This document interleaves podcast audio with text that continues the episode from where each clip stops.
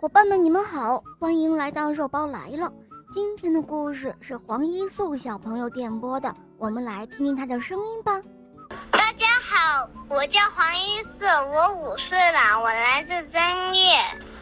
我喜欢肉包童话《萌猫森林记》和《热毛导师王复仇记》，和我的同学是叶天使。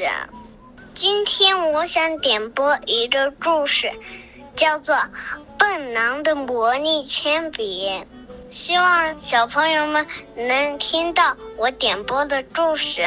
我也很喜欢肉包姐姐。嗯，谢谢我亲爱的小宝贝，肉包也很喜欢你哦。下面我们就一起来收听你点播的故事喽，《笨狼的魔力铅笔》。天黑了，笨狼没精打采地走在空空的街道上。原来他考试只得了一个五十分，所以迟迟不敢回家。唉，如果考试能得满分，那该多好啊！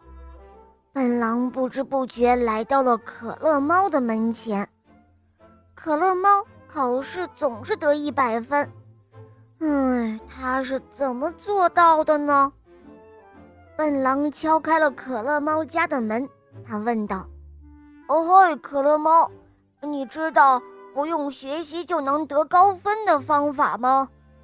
可乐猫回答说：“啊，不用功学习，怎么能够取得好成绩呢？嗯，真是异想天开。”笨狼脸都红了。伤心地低着头，呃，我是笨脑瓜，总是记不住书里的知识。可乐猫从书包里拿出一支铅笔，他说：“我有一支魔力铅笔，用它写的每个字，它都会记住。考试遇到同样的题，它就会自动写出答案。”哇，真的吗？呃。能借给我用一用吗？笨狼高兴极了。哦，没问题。可乐猫把铅笔递给了笨狼。嗯，你要记住，要用它认真写字，这样才会有效哦。哦，知道了，知道了。笨狼说着，一溜烟儿的跑出去，都忘了说声谢谢。从此以后。笨狼每天都会用魔力铅笔写很多很多的字，每个字都写得工工整整、认认真真。他想，呃，魔力铅笔呀，记住我不会写的字，下次考试啊，帮我得第一哦。老师见笨狼写字认真，还当场表扬了他。笨狼偷着乐。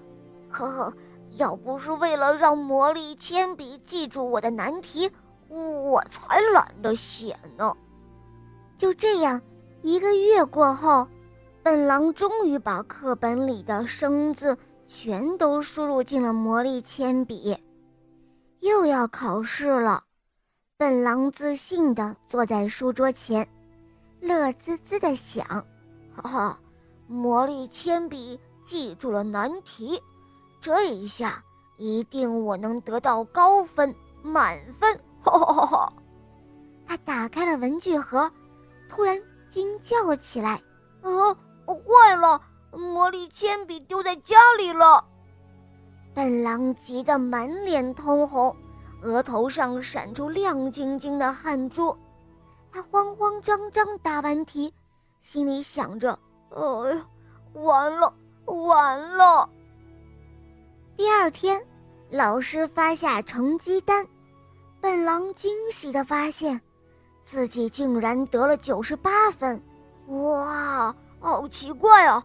我没有用魔力铅笔啊，哦，怎么会得这么高的分呢？笨狼心里想着。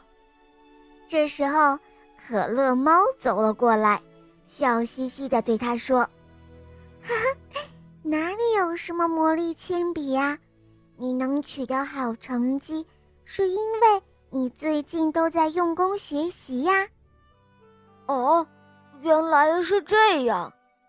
本狼这才知道，记住难题的不是什么魔力铅笔，而是自己的小脑袋瓜。好了，伙伴们，今天的故事就讲到这儿了。黄一素小朋友点播的故事好听吗？嗯，你也可以找肉包点播故事哦。更多好听的童话，可以在公众号搜索“肉包来了”，在那儿给我留言，或者在喜马拉雅搜索“小肉包童话”。我的同学是夜天使，和小肉包还有史上最萌的吸血鬼女孩一起去探索神秘的童话世界吧。好了，小宝贝，我们一起跟小朋友们说再见吧，好吗？小朋友们再见了。嗯，伙伴们，我们明天再见，么么哒。